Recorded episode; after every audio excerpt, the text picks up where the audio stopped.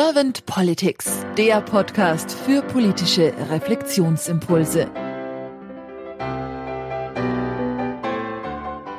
Herzlich willkommen zu einem neuen Podcast von Servant Politics. Mein Name ist Claudia Lutschewitz und ich spreche heute Morgen mit Sophie Pornschlegel. Guten Morgen, Frau Pornschlegel.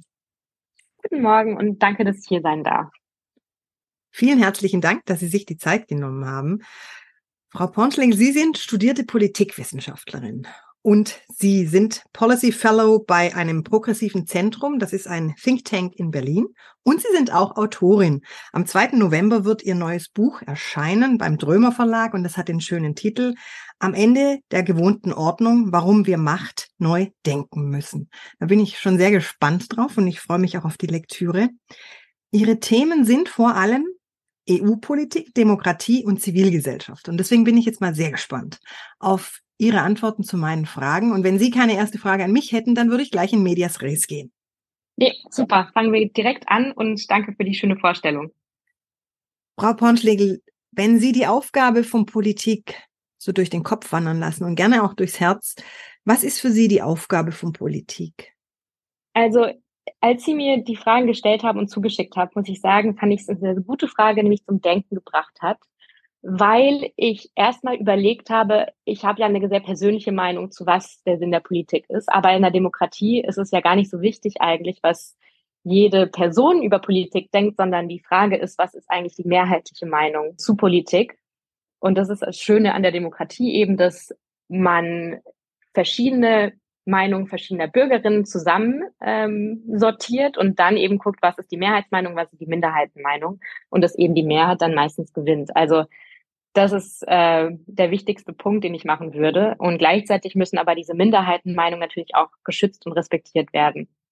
Für mich persönlich auf einem ganz individuellen Le Level ist der Sinn der Politik zu schauen, das Leben der Bürgerinnen und Bürger auf jeden Fall zu verbessern, zu schauen, wie kann man die Lebensqualität sicherstellen und das auch auf sehr, sehr langer Zeit und gleichzeitig auch zu schauen, gibt es einen Ausgleich zwischen der individuellen Freiheit und der Gleichheit aller. Und ich glaube, das ist ein ganz wichtiger Ausgleich, der ganz oft zu kurz kommt in der Politik und wir teilweise heutzutage auch sehr viele äh, Meinungen haben, die nicht ganz verstehen, dass die Freiheit da aufhört, wo eben die Freiheit anderer beschnitten wird.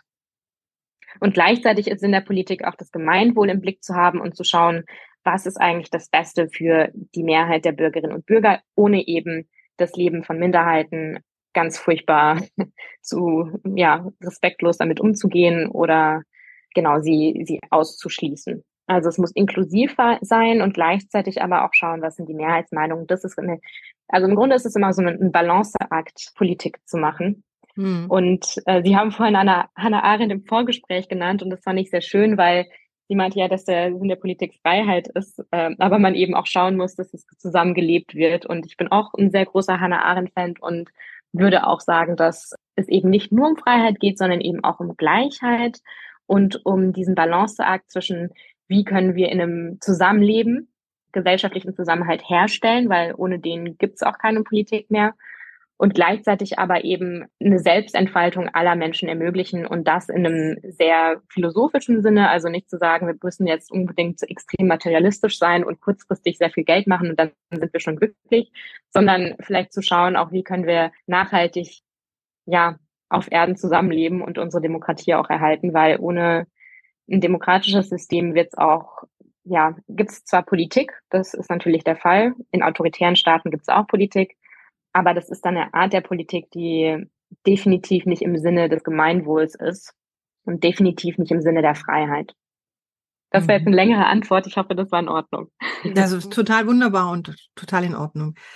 Frau Pornschlegel, und wenn Sie jetzt das, was Sie jetzt gerade gesagt haben, was für Sie so die Aufgaben der Politik darstellen, wenn Sie das jetzt so in diese momentan gelebte Politik transportieren, wie nehmen Sie dann die Politik momentan wahr? Ich habe mir bei der zweiten Frage drei Adjektive aufgeschrieben und dann hatte ich kurz gar nichts mehr zu sagen, als ich überlegt hatte. Und es war sensationalistisch, personenbezogen und absurd. und es ist natürlich ein sehr pessimistisches Bild, was, was ich nicht unbedingt für hilfreich finde. Und ich weiß es auch, weil das natürlich wenig konstruktiv ist, wenn man so eine pessimistische Haltung hat. Leider finde ich die tägliche Politik sehr absurd und gleichzeitig darf man dabei nicht vergessen, was eigentlich der Sinn der Politik eben ist. Und zwar auch Kompromisse zu finden zwischen Personen, die verschiedene Meinungen haben und das immer besser ist als ein Nichthandeln. Und da kann ich vielleicht auf meine vier, ich habe jetzt, ich wohne seit über vier Jahren jetzt in Brüssel, habe auch viel zur Europapolitik gearbeitet. Und es wird ja sehr viel auf Brüssel geschossen und gleichzeitig auch aus guten Gründen, weil natürlich die vielen Kompromisse, die gefunden werden, manchmal wirklich absurd sind oder nicht zielführend oder sie gefallen einem nicht. Und gleichzeitig denke ich mir dann immer, es wird viel zu wenig hervorgehoben, dass es aber trotzdem ein Kompromiss ist und die Alternative dazu kein Kompromiss ist. Und das heißt, es wird weiter nicht gehandelt und es wird weiter keine Problem, äh, keine Lösung gefunden auf die Herausforderungen, die wir haben. Und damit ist uns auch nicht geholfen. Und das wird, glaube ich, viel zu wenig hervorgehoben, dass eben das Nichthandeln in der Politik äh, fast schlimmer ist, als überhaupt irgendeine Lösung zu finden, weil dann kommen wir nämlich überhaupt nicht voran. Und diese Verharrungskräfte, die wir sehen, die sind aus meiner Sicht das größte Problem, das wir heutzutage haben. Das heißt, ja, die tägliche Politik ist ja sehr personenbezogen. Es geht nicht wirklich um Inhalte. Es ist sehr, es geht um dieses Klein-Klein und es wird ganz oft eben dieses große Ganze vergessen und gleichzeitig auch wird der Politik eben keinen Gefallen getan, weil man braucht Politik trotzdem. Und ich würde mir wünschen, dass man vielleicht so ein bisschen mehr diese Metaebene versteht und wahrnimmt, zu sagen, wir brauchen Politik, um eben als, als Lösungsansatz.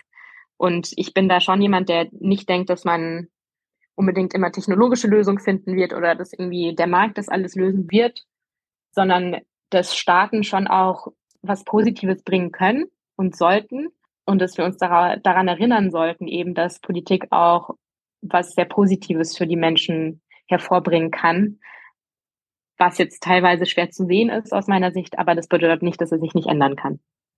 Was sind dann so konkret Ihre Wünsche für die Politik der Zukunft? Das erste ist, dass ich mir wünsche, dass es nicht mehr von, von Angst getrieben ist. Also das ist ja ganz oft spricht man über Fakten in der Politik und im Endeffekt geht es ja ganz stark um Emotionen. Das sieht man sehr stark mit dem Rechtspopulismus. Und ich finde, unser politischer Betrieb wird sehr stark von, und unsere Gesellschaft auch, was natürlich verbunden ist in der Demokratie, ist sehr stark von Ängsten getrieben und dass es eben kein, überhaupt kein zu, positives Zukunftsbild mehr gibt. Ähm, es gibt nur noch, es kann nur schlimmer werden, uns werden Sachen weggenommen, entweder von Flüchtlingen oder, ja, ich meine auch die Klimakatastrophe kommt auf uns zu. Also es ist alles sehr, sehr mit schwarz gemalt, was auch ja, logisch scheint, wenn man sich natürlich die letzten Krisen anschaut und diese Krisengegenwart. Aber das Problem, das, das da, dadurch entsteht, ist im Grunde, dass dann Politik nur noch von Angst getrieben wird, Sachen zu verlieren und dadurch eben dieser Status quo halt noch stärker wird und man eben nicht die, ja, die Kräfte sammeln kann, um zu sagen, wir versuchen jetzt mal was und wieder ein bisschen Fortschrittsgedanken zu haben. Das zweite ist auch, dass ich mir wünschen würde, dass man in der Politik der Zukunft die Handlungsspielräume besser einschätzen kann. Ich hatte letztens ein Gespräch mit einem ehemaligen Entscheidungsträger auf europäischer Ebene, der sehr viel Erfahrung mit sich gebracht hat und gemeint hat, die meisten Bürgerinnen und Bürger, die nicht ganz nah an, an der Macht sind, kriegen gar nicht mit, wie klein die Handlungsspielräume eigentlich geworden sind in der Politik. Und das sagen natürlich Politiker und Politikerinnen sehr ungerne, weil sie natürlich gewählt werden und dann geht man davon aus, dass sie ganz viel handeln kann. Aber dadurch, dass es eben sehr viele globale Entwicklungen gibt, dass man eine Öffentlichkeit hat und es ist auch gut, dass es eben diese ja, Machtkontrolle gibt im Grunde, aber dass dadurch die Handlungsspielräume auch meistens sehr klein sind und dass es gar nicht so einfach ist für Politikerinnen und Politiker zu Entscheidungen zu kommen. Das ist das Zweite. Und das Dritte ist auch, was ich mir wünschen würde, und es ist eine lange Wunschliste, dass es weniger einen Fokus auf Umfragen geben würde und potenzielle Wahlerfolge und ein bisschen mehr strategisches Denken und vor allem langfristiges Denken. Ich meine, die Klimapolitik ist ein ganz typisches Beispiel, dass man eben nicht nur in, in einem Zyklus von fünf Jahren denkt, sondern ja, vielleicht längerfristiger, genauso in der Außenpolitik, dass man eben nicht denkt, ah, jetzt äh, ist es ganz gut, mit China zu arbeiten und dann merkt, ah, hm, jetzt haben wir den gleichen Fehler gemacht wie mit Russland. Also dass man einfach längerfristigere Strategien hat. Und das ist natürlich nicht einfach in der Demokratie, aber dass man da, ja, das ist eine Wunschliste, deswegen nehme ich mir jetzt die Freiheit und sage, das ist das, was ich mir wünschen würde. Mhm. Sehr inspirierend, Dankeschön. Ich bringe im Podcast gerne die Frage, die sogenannte Kanzler- oder auch Glaskugelfrage. Ich denke, Sie wissen, ja. was jetzt auf Sie zukommt.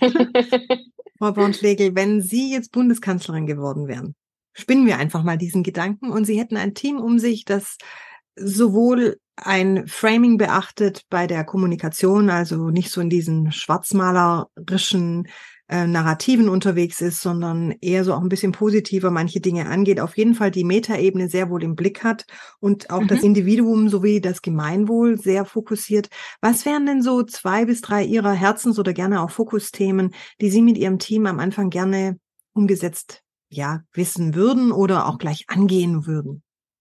Ja, also ich habe mir drei aufgeschrieben, aber das sind natürlich persönliche Präferenzen. Das erste ist Bildungspolitik weil darauf ein sehr wenig Fokus liegt und ich aber wirklich überzeugt bin, dass es eines der wichtigsten Punkte ist überhaupt für, für alle Menschen und Bildungspolitik auch sehr breit gedacht. Also es fängt ja, es heißt damit heißt nicht nur an der Universität zu studieren oder Universitäten zu reformieren, sondern den Menschen diese Entfaltungsmöglichkeiten zu geben, ihren Weg auch zu finden und darin zu investieren. Und ich finde, eine Bildungspolitik ist leider ja sehr da sind die Verharrungskräfte sehr groß. Das hat man während der Corona-Krise, glaube ich, sehr stark gesehen, auch mit der Tatsache, dass wir ähm, nicht digitalisiert sind. Es ist auch sehr wenig Fokus auf politische Bildung und dass da man aus meiner Sicht sehr viel machen könnte und sollte.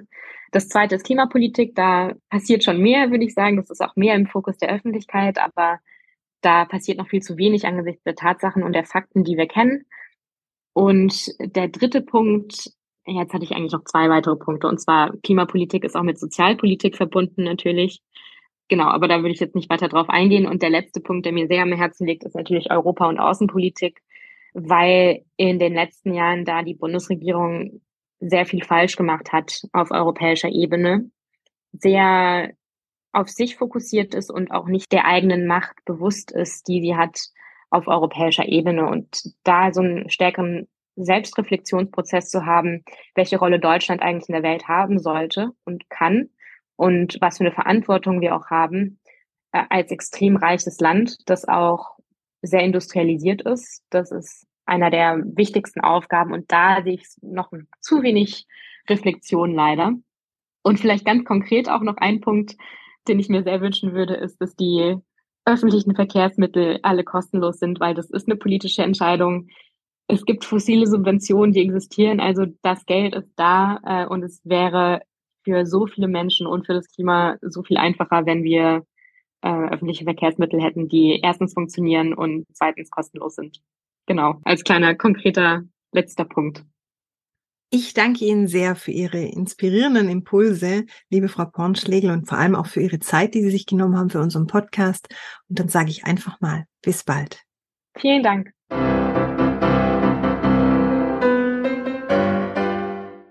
Servant Politics gibt's auf Spotify, Apple Podcasts und überall, wo es Podcasts gibt.